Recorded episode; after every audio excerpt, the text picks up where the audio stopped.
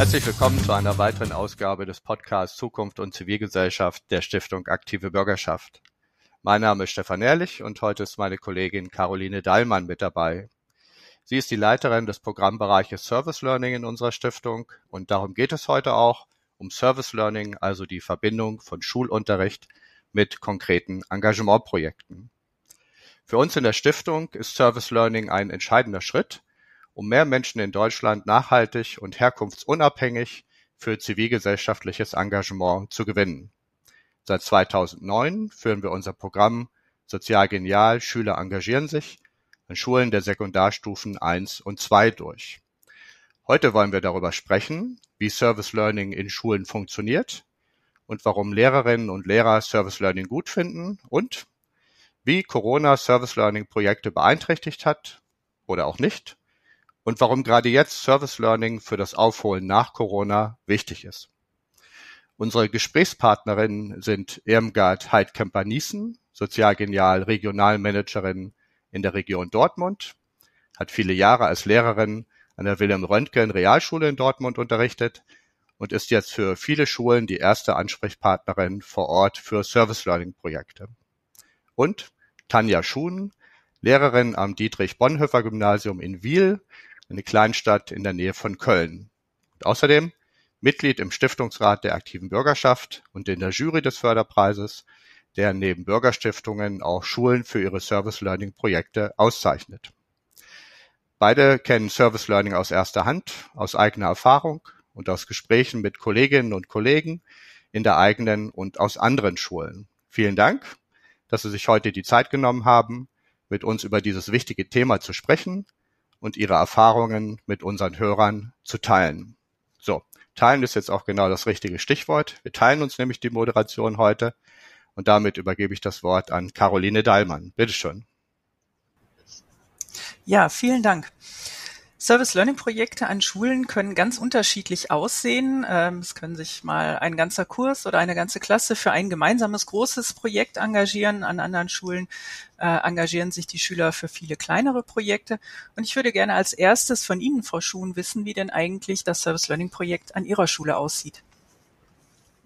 Ja, sehr gerne berichte ich. Ähm, unsere Schule ist ein Gymnasium mit ungefähr 1000 Schülerinnen und Schülern und wir haben Service Learning in dem tollen Format des Projektkurses etabliert.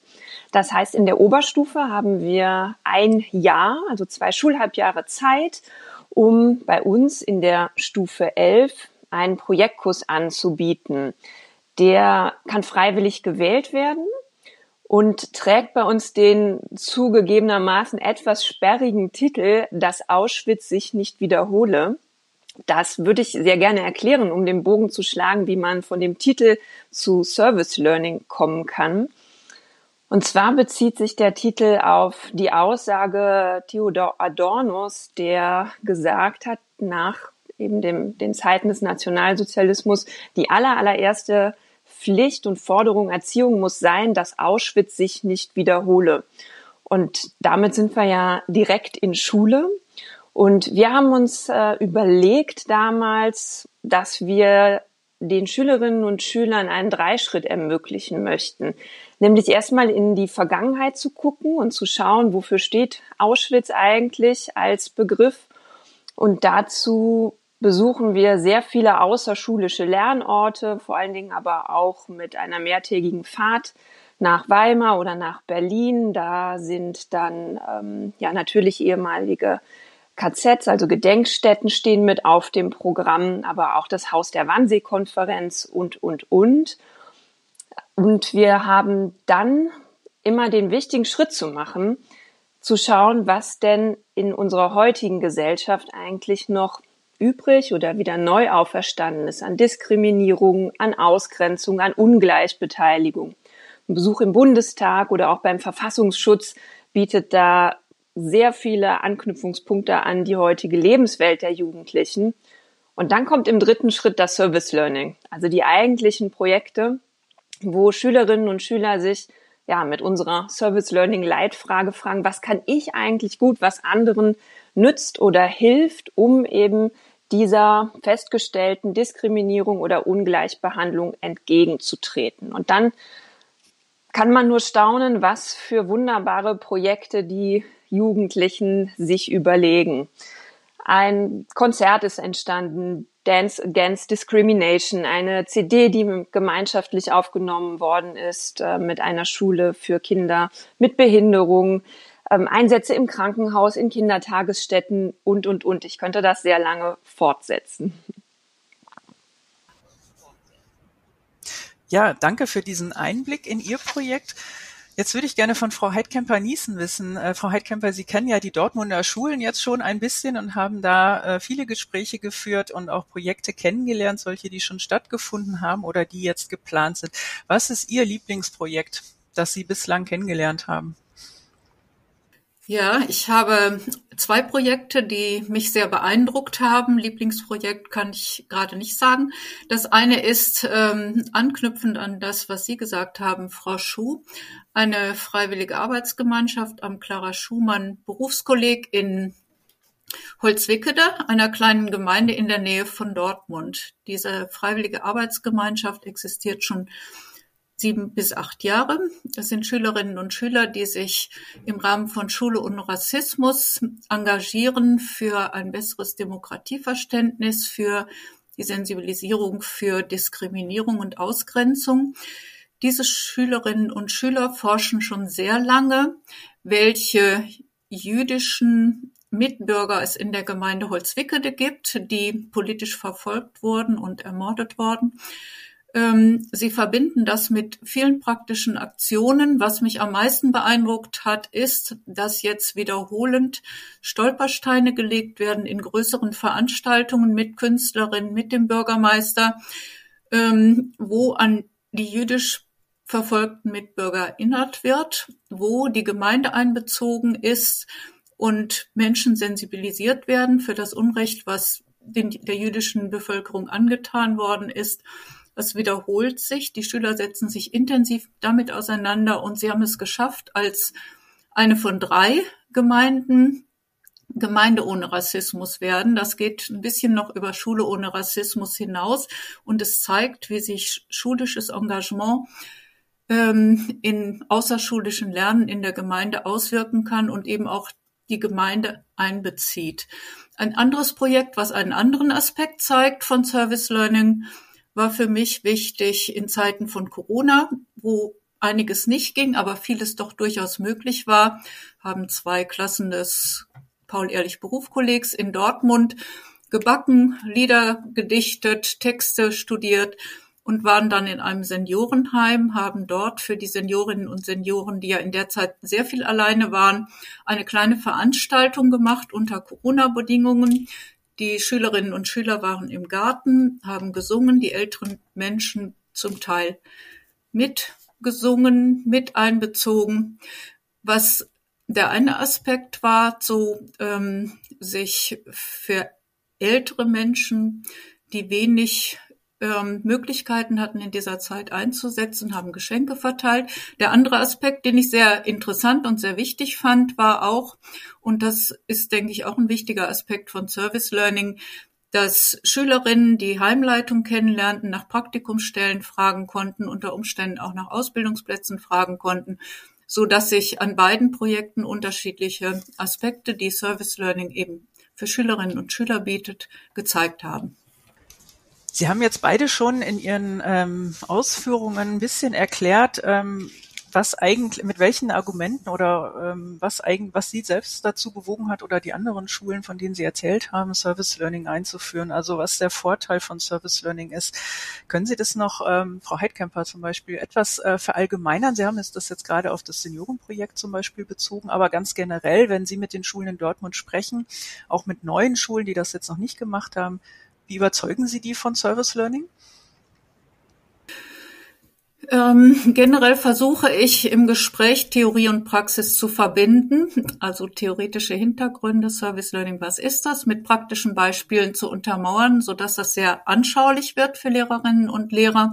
Generell ist es ja wichtig, dass Schülerinnen und Schüler ein Bewusstsein bekommen für gesellschaftliches Engagement, für Diskriminierung, für Demokratie Lernprozesse.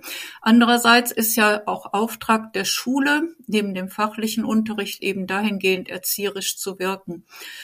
Ähm, da verbinden sich Service Learning Projekte natürlich sehr stark, indem unterrichtlich Gelerntes, Erforschtes mit der Praxis verbunden werden. Das heißt, ähm, viele Unterrichtsfächer bieten an, ich erarbeite einen Stoff und setze den in der Praxis um. Ganz banal am Beispiel. In Biologieunterricht ähm, lerne ich etwas über Bienenvölker, über wie lege ich Hochbeete an und ähm, kann dann mit einem Projekt Schüler oder Schülerinnen und Schüler können ein Projekt durchführen, Hochbeete anlegen im Schulgarten für andere. Dadurch erlernen sie und erfahren sie das, was ich in der Theorie gelernt habe, sieht in der Praxis so aus.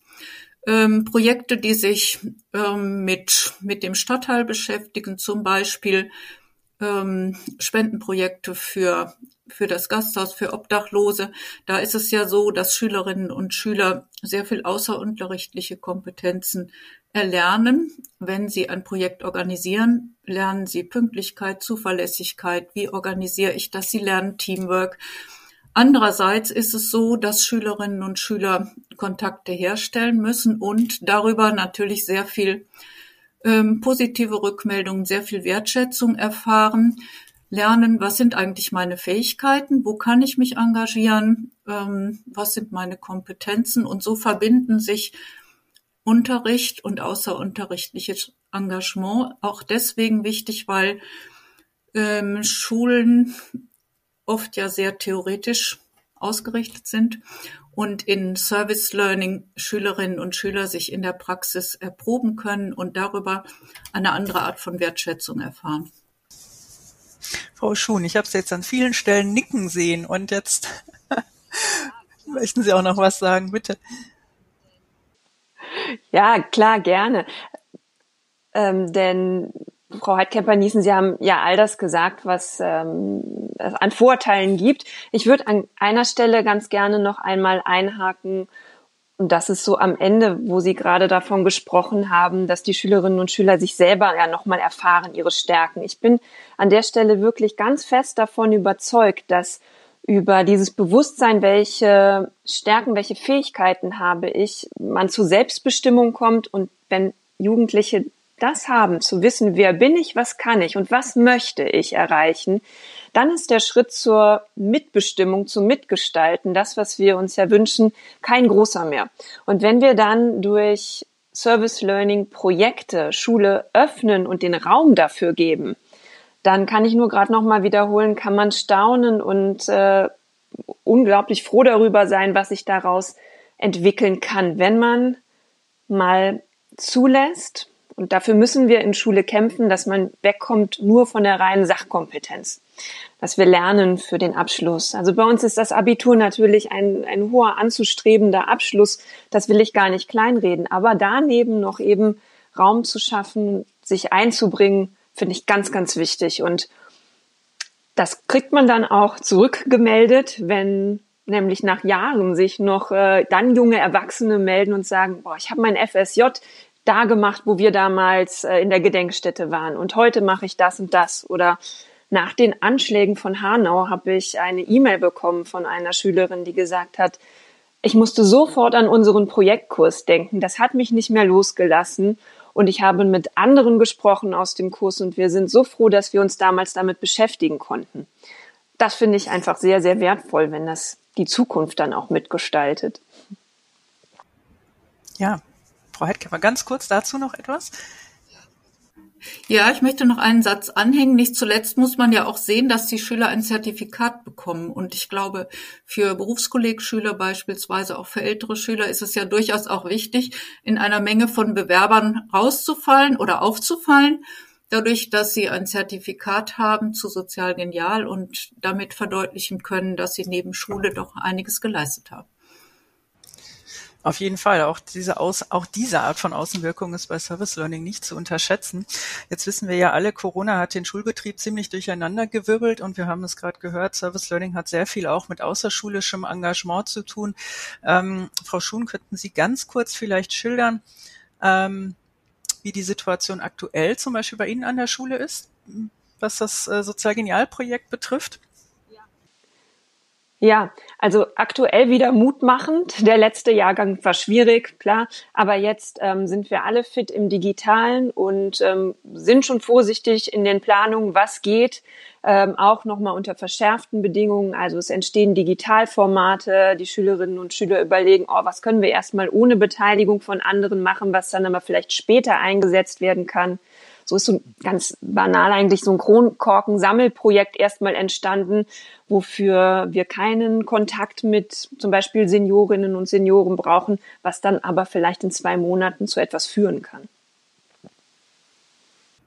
Ja, das haben wir auch bei vielen anderen ähm, Sozialgenialprojekten in den letzten zwei Jahren gesehen. Die Schüler sind tatsächlich kreativ geworden, mussten sie auch, äh, damit sie ähm, trotz Corona und Abstandsregeln und ähm, Betretungsverboten von bestimmten Einrichtungen und so weiter ähm, ihre Ziele weiterverfolgen konnten und haben da, glaube ich, auch an vielen Stellen die ihre digitalen Kompetenzen, die sie sich sicherlich auch äh, schnellstmöglich äh, beibringen mussten, ähm, eingesetzt. Ähm, ich würde gerne eine Abschlussfrage an Sie beide stellen. Ähm, was denken Sie auch mit, also im Rückblick jetzt auf die Corona-Zeit ähm, auf, und auch im Hinblick auf die Schüler, die Sie jetzt wieder äh, in der Schule sehen und erleben, ähm, was denken Sie, wie könnte gerade jetzt Service Learning das Aufholen nach Corona äh, unterstützen? Vielleicht Frau Heidkemper, die, an Sie die Frage zuerst. Äh, ja, gerne. Ähm, aufholen nach Corona ähm, Serviceland-Projekte, mein Eindruck ist, dass es so wieder, dass es anläuft, dass so ein bisschen ein Ausatmen äh, durch die Schule geht, die Schüler sich wieder treffen können. Ähm, was besonders im Moment ähm, wichtig ist, sind sicherlich Projekte im Rahmen von Schüler helfen Schülern.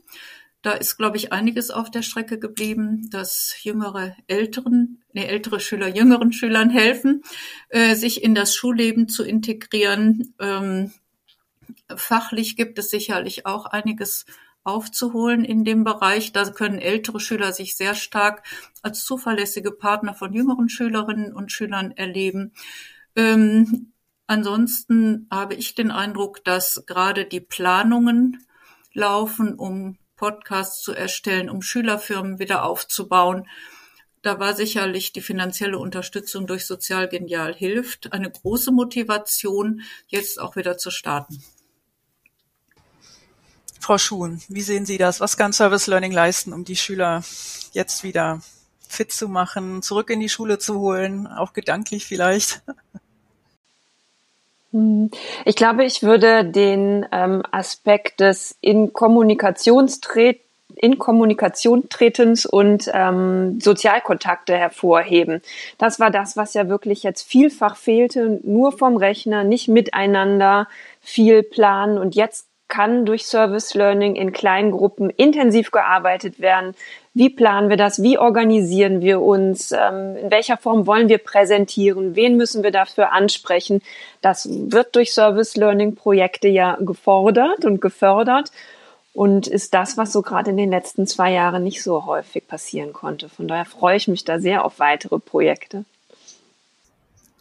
Ja, das ist äh, ein gutes Stichwort. Freuen auf weitere Projekte. Ich glaube, da sprechen Sie uns äh, auch aus dem Sozial-Genial-Team äh, und von der Stiftung Aktive Bürgerschaft insgesamt aus dem Herzen. Auch wir freuen uns darauf, äh, was jetzt wieder alles möglich sein wird in den Projekten und äh, was die Schüler auf die Beine stellen. Herzlichen Dank an Sie beide. Vielen Dank, sage ich auch.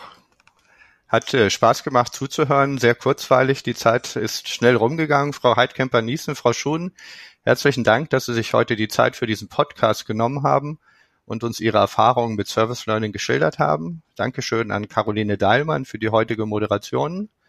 Liebe Zuhörerinnen und Zuhörer, vielen Dank für Ihr Interesse an dieser Ausgabe des Podcasts Zukunft und Zivilgesellschaft der Stiftung Aktive Bürgerschaft. Bleiben Sie engagiert und bleiben Sie gesund und guter Dinge.